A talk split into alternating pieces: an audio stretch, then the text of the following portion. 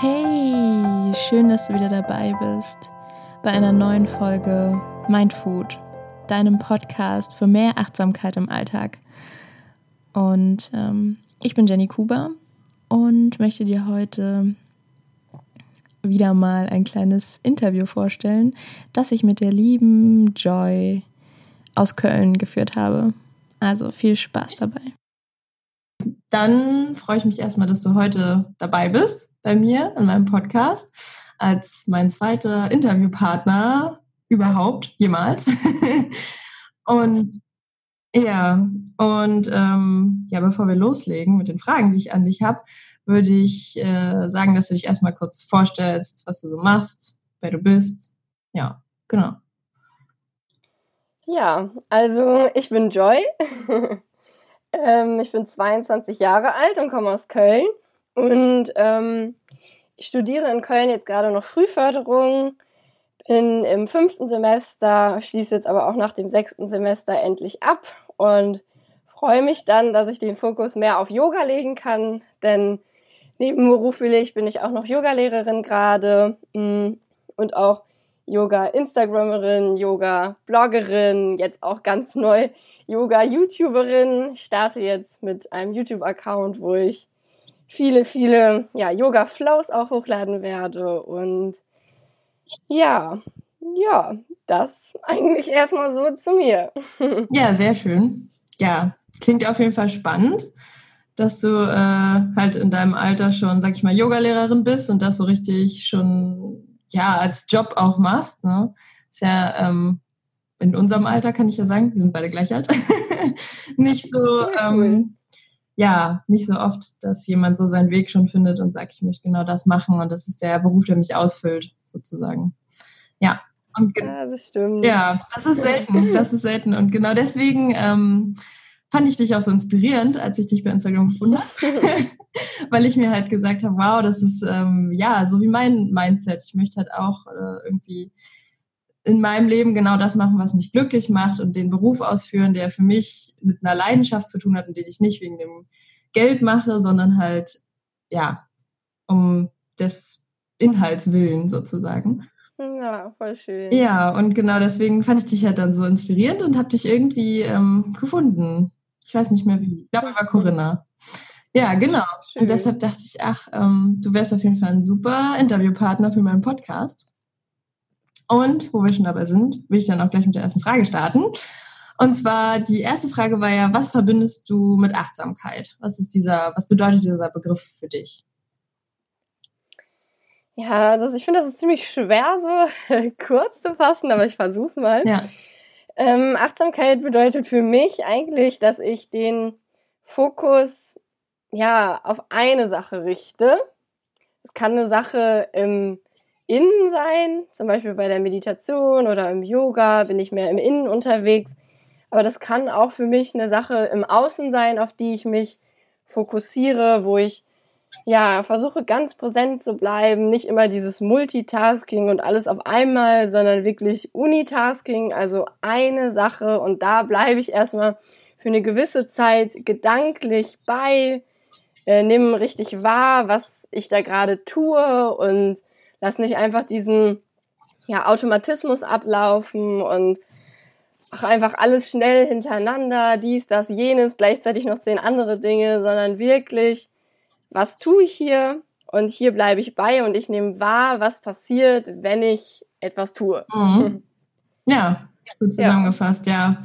Das passt eigentlich auch so oder deckt sich eigentlich so mit meinem, mit meiner Ansicht zur Achtsamkeit. Das geht mir auch so, dass man halt wirklich den Moment erlebt und nicht in dem gleichen Moment irgendwas anderes macht. Und dass man vor allem den Moment, ähm, wie soll ich sagen, ähm, dass der Moment halt genug ist, dass ich halt sage, okay, ja. diese Sache reicht jetzt. Es reicht, wenn ich einfach mal nur hier sitze, weiß ich nicht, rausschaue, diesen Baum beobachte. Das reicht. Ich muss nicht nebenbei auf mein Handy schauen, mein Instagram checken. Warum? Das mache ich, weil ich das Gefühl habe, es ist nicht genug, was ich tue, so gefühlt.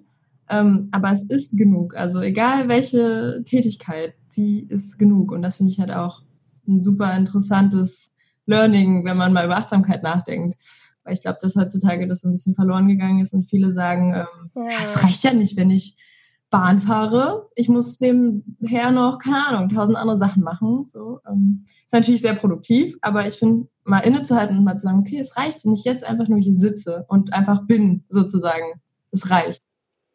Ja, und ich finde das Schöne daran ist irgendwie auch, dass man so zuerst ist das schwer, dass man sich so sagt, oh, ich bleibe jetzt sitzen so und konzentriere mich auf eine Sache. Man hat dann immer diese Gedanken, die dann fort wollen, wie du schon sagst, ich sitze irgendwo, guck nach draußen und dann will man direkt wieder ans Handy. Und es ist wirklich schwierig, dann so dran zu bleiben. Aber ich finde, wenn man das tut und wirklich, ja, sich zurücknimmt mit den Sinnen, dann ist das irgendwie so, als würde sich so ein Portal öffnen und alles wird viel schöner, man nimmt alles viel intensiver wahr irgendwie sehen die Lichter schöner aus, der Baum sieht schöner aus. Alles, was man sonst so sieht, bekommt irgendwie so eine, ja, so eine Hülle von Schönheit. Und das finde ich so, so toll an Achtsamkeit. Ja, total. Man sieht die Welt irgendwie aus anderen Augen, ja, finde ich auch. Ja. Also man nimmt sie halt einfach mehr wahr, intensiver wahr. Ja, mega. Das bin ich auch froh, dass ich irgendwie äh, ja auf dieses Denken, sage ich mal, gestoßen bin. Ich weiß nicht, wie es dazu kam. Ähm, wahrscheinlich, weil ich mich immer mehr mit solchen Dingen auseinandergesetzt habe und irgendwann auch in meinem Studium ähm, ja das Thema Mind-Body-Medizin hatte. Und da ging es dann mhm. natürlich auch um Achtsamkeitsübungen und so weiter. Und das hat mich total ja, gepackt. Und da möchte ich auf jeden Fall weitermachen und auch meinen Beruf darum aufbauen. Das hat mich so, ja, irgendwie mitgenommen. Positiv. Ja, dann, wo wir schon beim Thema Beruf sind, mhm. das passt gerade sehr gut. ähm, wie fließt denn bei dir die Achtsamkeit so in deinen Beruf als Yogalehrerin ein? Ja, also Yoga ist ja eigentlich, wenn man so sieht, ein Achtsamkeitstraining. Also eigentlich basiert mhm. alles im Yoga auf dem Thema Achtsamkeit. Und ja, es fließt in dem Sinne ein, dass ich anderen dabei helfe, für eine oder anderthalb Stunden, also für die Zeit, die sie in meinen Kursen sind, wirklich mal achtsam zu sein, bei einer Sache zu bleiben. Im Yoga ist das vor allen Dingen der Atem, aber auch vor allen Dingen die Positionen, die man ausführt. Man versucht wirklich ganz bewusst und achtsam bei diesen zwei Elementen zu bleiben. Ähm, und für mich ist es dann auch immer noch eine Herausforderung als Yogalehrer, dann auch selbst achtsam zu bleiben und nicht nur die Achtsamkeit mhm. zu lehren, sondern auch zu sagen, okay, hey, ich bin auch in der Yogastunde mit mir achtsam und versuche auch während der Yogastunde nicht nur anzuleiten und zu sagen, ja, bleibt ihr jetzt alle bei eurem Atem, sondern mich auch immer wieder zurückzuholen und mich selbst zu meinem Atem zu holen.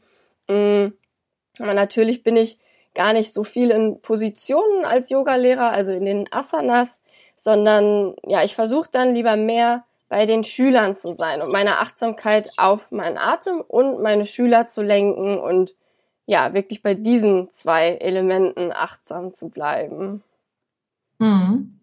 Ja, das ist, ähm, das kenne ich, was du gerade erzählt hast, dass man das anderen irgendwie beibringen möchte und selber in dem Moment gar nicht schafft, ja. weil man sich halt auch so viele Gedanken darüber macht, was man gerade sagt, was man gerade rüberbringen möchte was einen dann halt voll rausbringt, finde ich. Also man ähm, konzentriert sich dann nicht darauf, ähm, den anderen das so zu ermöglichen und den Raum zu geben, sondern man fragt sich, habe ich das jetzt also wirklich so rübergebracht? Verstehen die das? Oder ähm, ja, ja also, da sind so viele Gedanken drumherum, die einen dann wieder irgendwie ja nicht auf den Atem konzentrieren lassen. Und ähm, ja, das kenne ich auch, weil ähm, ich gebe ja zwar noch keine Yogastunden, weil ich ja ähm, jetzt erst die Yogalehrerausbildung anfange oh, dieses Jahr. Wie cool, ähm, dass du es machst. Aber ich gebe ja ja, ähm, ich bin sehr gespannt. Mm. Aber ich gebe äh, ja so Tiefenentspannungskurse mit Meditation und Traumreisen und leite das halt an. Und es ist genau dasselbe. Da versucht ja. man ja auch runterzukommen. Und am Anfang war ich so aufgeregt und äh, konnte eigentlich selber gar nicht mich entspannen, habe aber eine Entspannung angeleitet, was irgendwie ja ein bisschen widersprüchlich ja, ist. Ja, ich kenne das. aber das ist normal. Und jetzt ähm, mittlerweile komme ich da so richtig wie in so einen Flow-Zustand rein, sage ich mal. Also ich ähm, ja. am Anfang bin ich noch ein bisschen aufgeregt, vor allem wenn fremde Personen da sind, die ich noch nicht kenne. Und ähm, man weiß ja nie, wie die das jetzt so finden, was gleich kommt. Ja. Und dann ähm, dann ab einem Punkt wie so ein Schalter umgelegt und ich bin so voll in meiner Welt. Also wenn ich dann zum Beispiel eine Traumreise anleite, dann stelle ich mir auch wirklich das alles vor, diese inneren Bilder und bin dann auch voll dabei und bemerke auch gar nicht, wie die Zeit vergeht. Ja, ähm, cool. Und am Ende denke ich dann so, krass, es ist schon wieder irgendwie eine Stunde vergangen oder so. Also es ist echt, ja. Bei mir ist es auch sehr viel, dass ich so viel darüber nachdenke, wie das jetzt rüberkommt, was ich sage. Auch wie du schon gesagt hast, verstehen die das jetzt, was, was ich hier anleite?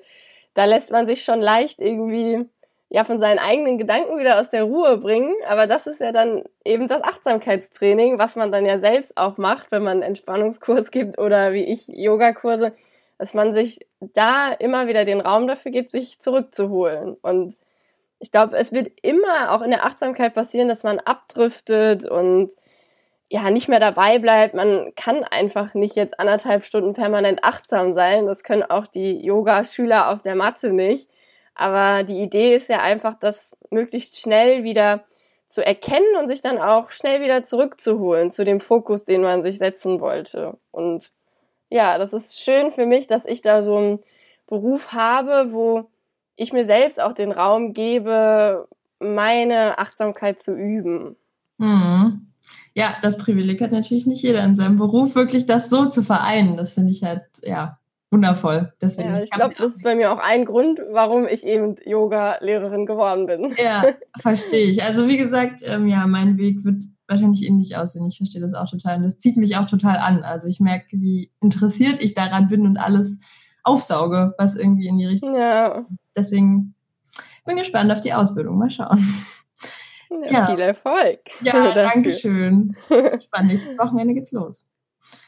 Cool. Ja, dann ähm, die dritte Frage, die ich dir gern stellen wollen würde, ist, ähm, welche Übungen nutzt du denn selbst am liebsten und warum? Also welche Achtsamkeitsübungen zum Beispiel? Also zum einen eben mein Yoga-Unterricht, haben wir schon gesagt. Also ich gehe gerne zum Yoga-Unterricht und ich, also ich unterrichte super gerne Yoga, aber gehe auch selbst gerne zu anderen Lehrern und mache da die Stunden mit und übe mich da mhm. anderthalb Stunden auf der Matte in Achtsamkeit. Mm, dann meditiere ich auch, aber eher unregelmäßig. Also das mache ich immer so, wie es passt, weil meistens ist im Yoga auch schon immer eine Meditation dabei und das reicht mir dann auch häufig. Aber ich gehe auch zu vielen Workshops, äh, wo auch dann viel meditiert wird. Mm, und was für mich auch eine schöne Übung ist, die ich jetzt seit Anfang diesem Jahres mache, ist Journaling. Das habe ich vorher noch gar nicht wirklich gemacht, aber dieses Jahr hat es mich so dahin gezogen. Ähm, und da habe ich jetzt wirklich seit Anfang des Jahres relativ konsequent damit begonnen, dass ich morgens und abends mich immer hinsetze und morgens ein bisschen was von meinem Traum aufschreibe, ein paar von meinen Gedanken, vielleicht auch Affirmationen, wo ich das Gefühl habe, die können mir jetzt gut tun. Mhm. Und abends nehme ich mir dann immer noch mal Zeit, so ein bisschen den Tagrevue passieren zu lassen und ja, auch ja, einfach mal aufzuschreiben, was gerade da ist. Das ist definitiv eine Achtsamkeitsübung, aufzuschreiben, was da ist. Das ist ja auch dieses, ich distanziere mich von den Gedanken und nehme einfach mal wahr, was da ist und bringe das aufs Papier. Und das ist auch immer so schön, weil dann am Ende, nachdem ich dann wirklich die Gedanken habe einfach fließen lassen und habe aufgeschrieben, es ist immer so, dass ich an so einem positiven Punkt ende, eine positive Affirmation wieder ganz automatisch sich für mich findet, mit der ich dann mhm. echt gut einschlafen kann. Also das ist eine tolle Achtsamkeitsübung, die ich jedem empfehlen kann, der jetzt nicht so viel vielleicht mit Yoga oder Meditation am Hut hat. Mm, dann auch in Bezug auf meinen Alltag. Also ich versuche eigentlich immer überall so ein bisschen Achtsamkeit mit einfließen zu lassen. Für mich ist aber auch eine Routine, morgens Tee zu trinken und da mir wirklich Zeit zu nehmen, um den Tee zu schmecken, um ja die Wärme im Mund zu spüren, um da wirklich beim Tee trinken zu bleiben. Und ja, ich unterrichte ja nicht nur Yoga, sondern gehe auch noch zur Uni und da habe ich mir so schön angewöhnt, dass ich äh, immer, wenn ich mit dem Rad zur Uni fahre, auch beim Radfahren achtsam bin. Also, dass ich da mich ganz darauf konzentriere, wie ich Rad fahre, wie ich in die Pedale trete, dass ich da wirklich, ja, auch im Alltag diese Achtsamkeit einbaue. Nicht nur im Beruf, nicht nur beim Yoga, sondern es gibt wirklich super viele Möglichkeiten, auch Achtsamkeit im Alltag ohne Yoga, Meditation einzubauen. Ja, also ich finde eigentlich, fast alles im Alltag kann man als Achtsamkeitsübung ja. sehen oder ähm, umbauen, keine Ahnung, dass man halt wirklich sich diesen Moment nimmt und sagt, was tue ich eigentlich gerade und wie. Genau, ja. Ganz spannend ist es auch beim Thema Essen zum Beispiel. Also ja. Das ist ja eine Sache, die wir irgendwie total unachtsam in der heutigen Zeit ausführen. Und ähm, es ist sehr spannend, das mal zu machen. Wir haben das mal in der Uni gemacht und haben, ähm, ich weiß nicht, ob du die kennst, die Rosinenübung. Das ist halt so eine, ja, eine recht alte Achtsamkeitsübung von dem John Kabat-Zinn, der ja so ein bisschen diese hm. Achtsamkeitsbewegung begründet hat. Und diese Rosinenübung ist halt richtig abgefahren. Am Anfang dachte ich, was soll das denn sein? Jetzt essen wir eine Rosine und äh, keine Ahnung, was soll das bringen? Und da hat man halt drei Rosinen und die erste Rosine ähm, isst du, glaube ich, so wie du sie normal essen würdest. Also ja, du steckst sie in den Mund, kaust zweimal, schluckst sie runter. Und dann äh, sollst du dir halt Notizen dazu machen, wie du das jetzt wahrgenommen hast. Und dann schreibst du halt einfach nur auf, ja, ich habe eine Rosine gegessen. Ja. Und dann den dachte ich mir schon so, hm, das ist irgendwie seltsam. Und beim zweiten Mal wirst du halt richtig angeleitet, die Rosine so zu essen, also nicht mal erstmal nicht zu essen, sondern anzuschauen, dann gegens Licht zu halten, dann zu fühlen, wie sie sich anfühlt, dann sogar vor dein Ohr zu halten und so ein bisschen zu und zu schauen, also wie hört sich jetzt die Rosine an, an ihr zu riechen ähm, und dann halt ganz langsam erstmal auf die Zunge legen, einmal draufbeißen wahrnehmen, wie sie schmeckt. Und dann geht es halt immer so weiter. Und irgendwann darf man sie dann tatsächlich runterschlucken. Und dann haben wir uns halt wieder Notizen gemacht und dann ist mir aufgefallen, wie viel mehr ich einfach aufgeschrieben habe. Ich habe wirklich, ja. wie sie sich angehört hat, wie sie gerochen hat, wie sie alles. Also ja, alles intensivierter, ne? Ich habe das ja. mal mit einer Mandarine gemacht und auch mit Schokolade. Also nicht mit einer Rosine, aber ich kenne die Übung und ist echt super. Also für mich ist auch achtsames Essen noch schwierig. Mhm. also ich bin echt ein relativ schneller und unachtsamer Esser. Aber was ich mir dann auch immer wieder denke, man sollte sich schon, glaube ich, die Bereiche suchen, wo es einem am leichtesten fällt und sich dann immer langsam steigern, immer mehr Achtsamkeit in den Alltag integrieren. Aber im Endeffekt ist es auch gut, wenn man mal so überlegt, dass manche Dinge auch wirklich automatisch ablaufen. Das ermöglicht uns auch darauf aufzubauen und ja, einfach mal die Dinge fließen zu lassen. Das ist auch immer mal schön, aber immer mit der Idee, sich dann auch wieder zurückzuholen, zur Achtsamkeit. Das bewusst dann zu entscheiden, wann komme ich jetzt in diesen Automatismus und es ist auch okay, dass ich in den reingehe und wann entscheide ich mich bewusst dazu, achtsam zu sein. Da mal so immer wieder zu schauen. Ich hatte auch eine Zeit, wo ich dann dachte, oh, ich muss jetzt überall achtsam sein. Alles, was ich mache, muss von morgens bis abends 24 Stunden Achtsamkeit sein. Und das geht schlicht und ergreifend einfach gar nicht. Das mhm. klappt nicht. Wir Menschen haben einen Verstand, der auch super ist, dass er da ist. Es ist super, dass wir die Fähigkeit besitzen, auch Dinge einfach so aus diesem Automatismus heraus ja, zu regeln. Da klappen Dinge auch manchmal einfach schneller und manchmal auch wirklich besser als mit Achtsamkeit. Ja. Aber ja, es ist schön, dass beides da ist. So. Deswegen für alle, die vielleicht zuhören und sich jetzt denken, wow, äh, wir machen jetzt super viel mit Achtsamkeit. Ja.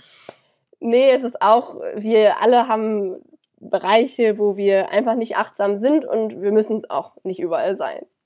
Ja, ja, das ist eigentlich ein super, eine super Zusammenfassung von dem ganzen Achtsamkeitsthema insgesamt. Also sich, manches ist halt gut, dass es automatisiert funktioniert und da sollten wir auch, ähm, das sollten wir wertschätzen und dankbar dafür sein. Ja. Körper, unser Gehirn so viel automatisiert ablaufen lässt, sonst würden wir, glaube ich, irre werden. ja, glaube ich auch. Schon. Ja, ähm, dann nochmal zurück zum Yoga. Ähm, sozusagen zu deiner Expertise, die du ja schon vorweisen kannst durch deinen ganzen Yoga-Unterricht. Ähm, ja, deiner Meinung nach, wie kann Yoga im Leben unterstützend wirken, beziehungsweise was kann man wirklich direkt aus der Praxis mit ins Leben übertragen, sozusagen? Das ist eigentlich schon ähnlich wahrscheinlich wie das, worüber wir schon geredet haben, aber genau. Ja, also ich finde alles. Also, ja. um ehrlich zu sein, kann man alles, was man auf der Matte macht, auch in den Alltag übertragen. Mm. Es ist nur eine Frage, inwieweit man das macht und sich selbst dafür öffnet. Also, ich merke immer wieder, wenn ich Fortschritte auf der Matte mache, dann fällt es mir leichter, das im Alltag umzusetzen.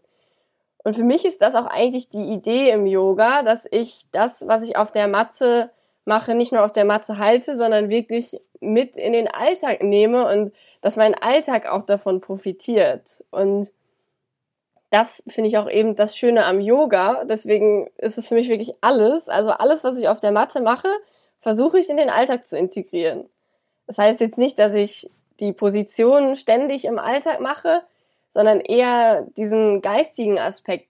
Wenn ich zum Beispiel in einer Stunde mich damit auseinandersetze, mich zu öffnen für alle Gefühle oder Gedanken, die jetzt auftauchen, währenddessen ich in einer Position bin, dann versuche ich das auch anschließend im Alltag zu machen. Was passiert, wenn ich jetzt gerade das tue? Welche Gedanken und Gefühle kommen da gerade auf? Und dann mich auch für all das zu öffnen, alles mit offenen Armen zu empfangen. Und das das ist so ein Beispiel dafür. Es geht natürlich mit allen weiteren Aspekten loslassen. Wenn ich das auf der Matte schaffe, schaffe ich das mehr im Alltag. Und ja, deswegen alles. also sozusagen mm, ähm, die Yoga-Übung auf der Matte ist wie so ein Training dafür, dass es dann ja, in den Alltag transferieren kannst und ähm, jemanden sozusagen das an die Hand gibst und ihm zeigst, dass er es wirklich kann, weil er im Alltag vielleicht denkt, er kann es nicht. Im Yoga schafft er es aber. Also ja. kann er ein Bewusstsein dafür entwickeln und sagen, ja, wenn ich es hier auf der Matte kann, dann kann ich das auch im Alltag. Ich muss es nur mal wirklich versuchen oder mich dran erinnern, wie war es denn ähm, in meiner Yogastunde? Wie hat sich das angefühlt? Und dann im Alltag wieder dieses Gefühl zurückholen, sozusagen. Genau. Ja, die Yogastunde gibt einem dann so ein Anker. Man kann irgendwie da so ein bisschen spielerisch herum experimentieren und schauen, wie klappt was. Das hat ja auch auf der Matte keine Konsequenzen in irgendeiner. Form. Man denkt häufig im Alltag hat das irgendwie Konsequenzen, wenn man mal was Neues ausprobiert. Mhm. Deswegen traut man sich das nicht.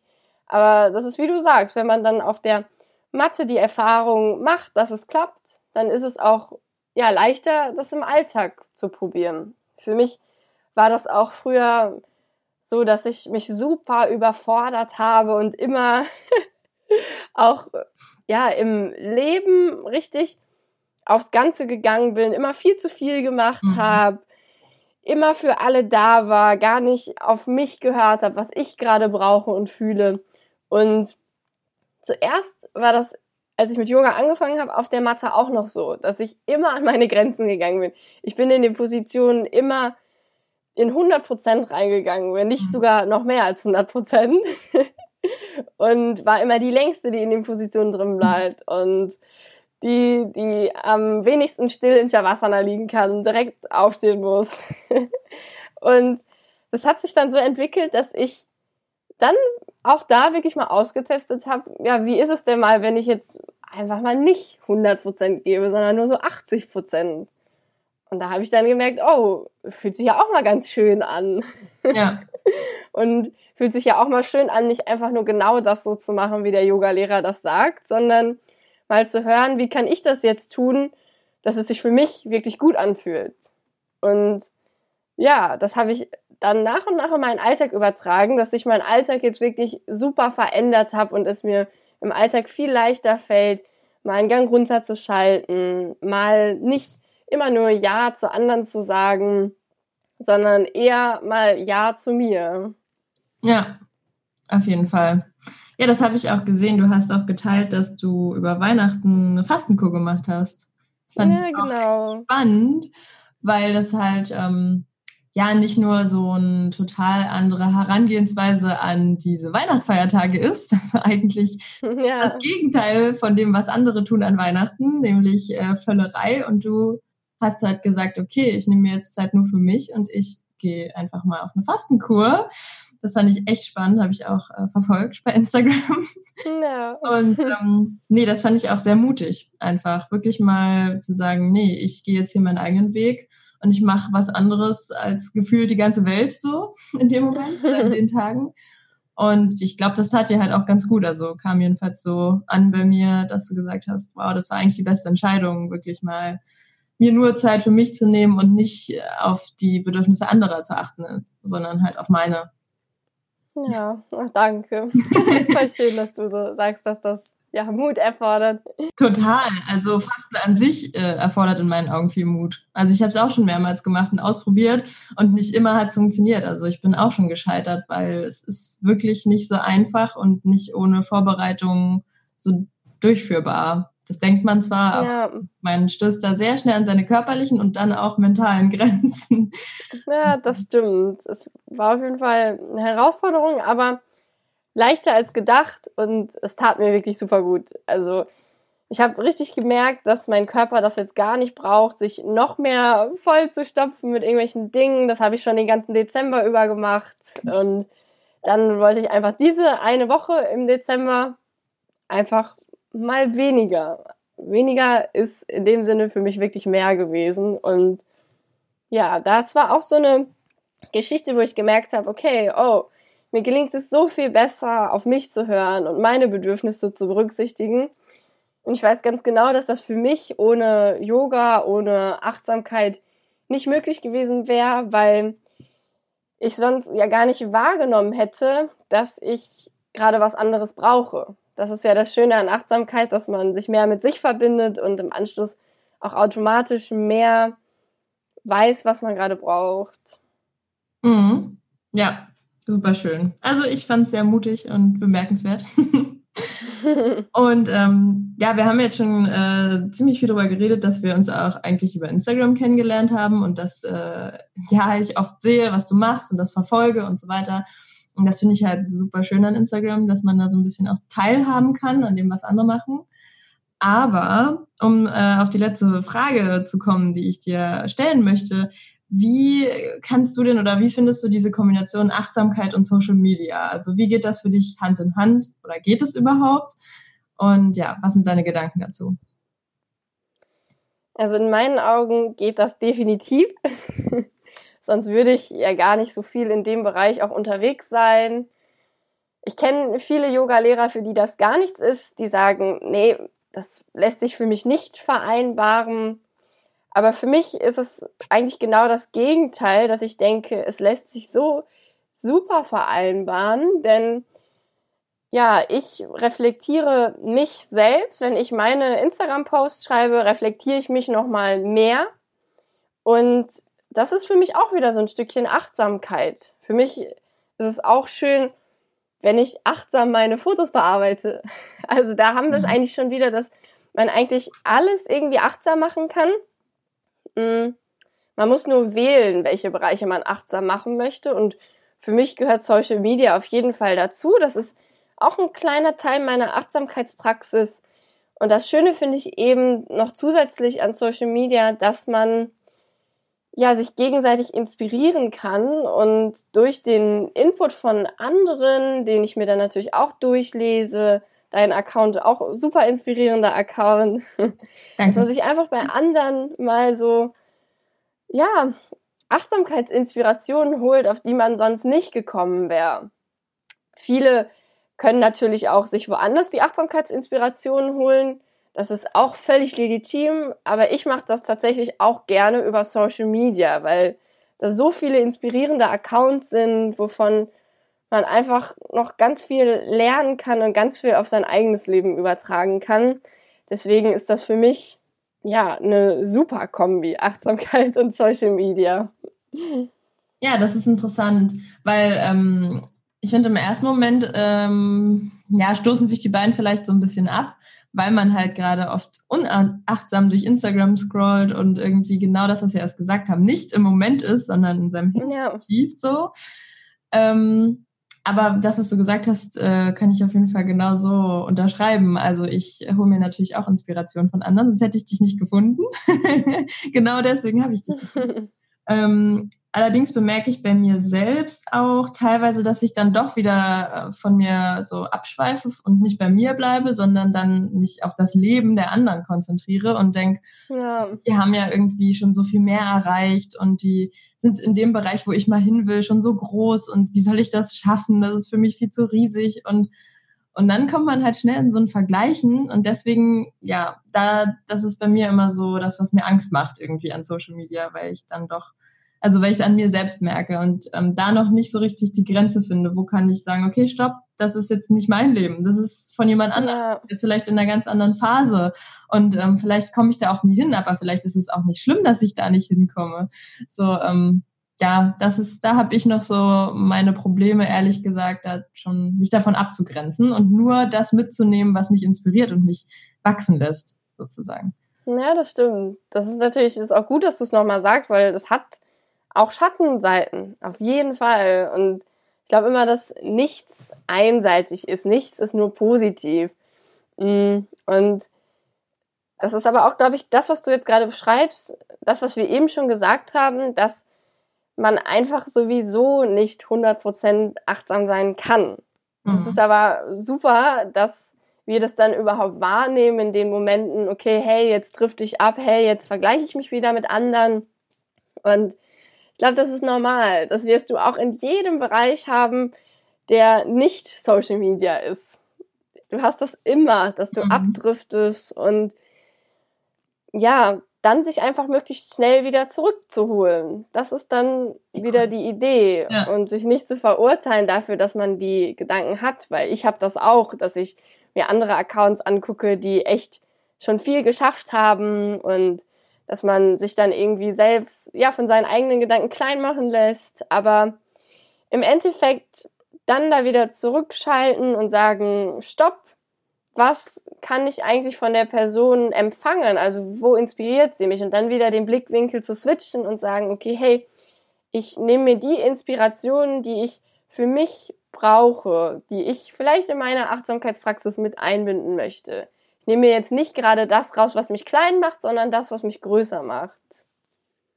Ja, total. Genau, das, äh, das ist, glaube ich, so dieser schmale Grat, der, also, ja. auf dem man wandert, wenn man Social Media nutzt. Also ähm, ich kann auch Yogalehrer total verstehen, die es nicht nutzen. Ähm, Definitiv. Allerdings, oder es, manchmal denke ich mir auch, wirklich denke ich mir manchmal, wow, es wäre irgendwie einfacher, hätte habe ich das Gefühl, wenn ich mich halt mal wieder so in diesen Gedankenschleifen da ähm, verfange, dann ähm, denke ich mir manchmal, wow, warum lösche ich nicht einfach deinen Instagram-Account? Wäre das Leben dann einfacher, frage ich mich. Das ist total irre, dass man sich sowas fragt eigentlich. Ähm, aber ich glaube, in unserer heutigen Zeit und auch in unserem Alter ist es halt auch ein mega gutes Tool, ähm, um sich halt der Welt zu zeigen, sag ich mal, um das, was man halt in sich trägt, so nach außen zu zeigen und ja, andere damit vielleicht auch anzuziehen wiederum. Ja. Und ja, ich glaube, ich könnte es nicht, also mein Instagram-Account löschen, einfach aus dem Grund, ähm, dass es mir halt so viel Spaß macht, das alles nach außen zu tragen, ja. was äh, meine Leidenschaften sind und dass da auch Leute darauf antworten. Ich freue mich immer noch, wenn ich Kommentare bekomme oder private Nachrichten oder ähm, einmal ist es auch passiert, dass mich jemand tatsächlich auf der Straße angesprochen hat und mich von Instagram kannte, wo ich mir so dachte, wie? Also ich wohne in Berlin, das ist erstens schon riesengroß und mein Instagram-Account ist ziemlich klein dafür, dass, also bei Instagram gibt es ja riesige Accounts. Und das war so, also da merkt man halt, ähm, ja, dass einem das wichtig ist und ähm, irgendwie so ein bisschen Freude in den Alltag bringt, dass andere Leute auch Interesse daran haben und sich inspirieren lassen von einem selbst. Das ist ein krasses Gefühl. Und ja. ähm, ja, dafür mag ich Instagram dann doch wieder. Also es ist wie, wie so eine Hassliebe schon, leider. Ja. Und ich bin gespannt, wie es sich entwickeln wird in den nächsten Jahren, was sich vielleicht noch ändern wird. Oder ich denke mal, Social Media Plattformen können nicht für immer überleben. Irgendwann, ja, verblassen die so. Und dann gibt es halt wieder eine neue. Das wird sich dann immer wieder so äh, überlagern. dass es dann irgendwie in eine andere Richtung geht, wieder eine neue App gibt, die noch coolere Sachen kann und ähm, ja. ja. Das wird halt so sein Das Lauf kann ich mir auch vorstellen. Ja. Ja, mal schauen. Ja. Bin gespannt. Ja. Ja, voll schön, dass du so deine Gedanken teilst. ja, ja, es ist nicht so einfach. Also manchmal fragt man sich, wofür mache ich das alles? Weil ähm, ich bin halt kein Mensch, der sich bei Instagram irgendwie äh, Follower kauft oder keine Ahnung, irgendwelche, ähm, ja, da gibt es ja Haufen Techniken, sage ich mal, um irgendwie größer zu werden. Und da ich das halt nicht mache, ähm, ist es manchmal sehr frustrierend, wenn man sich sehr viel Mühe gibt, Zeit investiert, einen Post schreibt, Bilder bearbeitet, keine Ahnung. Und dann lädt man das hoch und dann verliert man erst mal 20 Follower. Und ich denke mir so, hm, wow. Und jemand anderes ähm, irgendwie, das ist halt dieses Vergleichen, ne? Und dann schaue ich mir irgendeinen anderen Account an und denke mir so, der macht sich gar nicht so viel Mühe und der wächst die ganze Zeit, der Account. Ähm, ja, das ist dann immer so ein bisschen, wo dann diese Gedanken kommen, wofür machst du das eigentlich? Und dann kommt wieder eine so eine Nachricht, die irgendwie interessiert an meinen Posts ist und schon denke ich mir so, ja, genau dafür mache ich das. also ja, und deswegen ähm, ich bin eigentlich dafür, dass diese Zahl vielleicht überhaupt nicht angezeigt wird, also die Followerzahl, weil ich finde, das ist ja ziemlich, äh, das, ja, das ist, macht, den, macht irgendwie diese, diesen Sinn kaputt. Es ist wie so ein Wettkampf dadurch. Wer hat die größere Zahl dort stehen, sozusagen?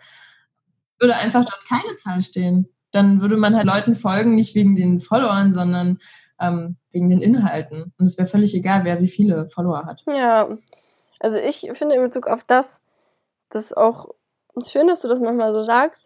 Ähm, vielleicht ist es schön, das habe ich, damit habe ich irgendwann mal angefangen, dass man einfach nicht guckt auf die Quantität und jetzt schaut, wie viele das sind, sondern dass man dann wirklich auf die Qualität der Follower schaut. Weil ich glaube, dass du eine Community hast, die wirklich sehr aktiv ist. Wenn du sagst, dass du auf der Straße angesprochen wirst, mm, dann sind das ja schon wirklich Leute, die sich auch wirklich deine Sachen durchlesen und was von dir mitnehmen und dass dir dann so viele Nachrichten geschrieben werden, Dankesnachrichten oder keine Ahnung, hier und da hast du mich inspiriert. Und das ist ja eigentlich ein Zeichen, dass du eine sehr qualitative Community hast. Und das ist in meinen Augen ist Qualität wichtiger als Quantität. Und das finde ich dann immer so schön, mich selbst zurückzuholen, wenn ich merke, ich bin dann auch wieder so, dass ich auf die Quantität schaue, oh, der hat ja so und so viele Follower. Aber wer weiß, ob diese Person überhaupt schon mal auf der Straße angesprochen wurde oder überhaupt so viele Dankesnachrichten bekommt. Vielleicht, also ich denke mal wahrscheinlich eher nicht, wenn es eher so ein, ja, Lehrer-Account in Anführungszeichen ist, gar nicht so viel wertvoller Input drin steckt, sondern es wirklich nur auf diese Quantität ausgerichtet ist, dann ist es halt super schön, da kann man sich immer wieder zurückholen und sagen, wow, meine Follower sind aber richtig dabei, so, die, die lesen das, was ich hier mache und das ist dann auch schön, einfach den Blickwinkel zu ändern und ja, wieder mehr das Positive so in den Fokus zu nehmen.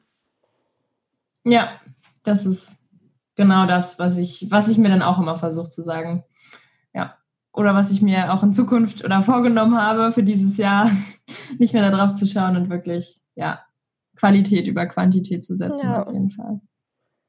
Ja, das waren schon alle meine Fragen, die ich an dich hatte, die mich interessiert haben. Schön. Und ich fand es super schön ja, ähm, und sehr, ähm, ja, auch aufschlussreich. Also mir sind wieder einige Gedanken gekommen, die du jetzt nochmal so angestoßen hast. Und ähm, ja, ich danke dir auf jeden Fall dafür. Ja, und dir. dass du dabei warst und hoffe vielleicht, dass du auch nochmal Lust hast, irgendwann in meinem Podcast dabei zu sein. Ja, gerne. Ich habe immer Spaß an Interviews. Habe ich jetzt neu für mich entdeckt. ja, das äh, freut mich. Ja, dann erstmal vielen Dank. Ja, und, danke dir. Ähm, ja, bis zum nächsten Mal, hoffe ich. Ja.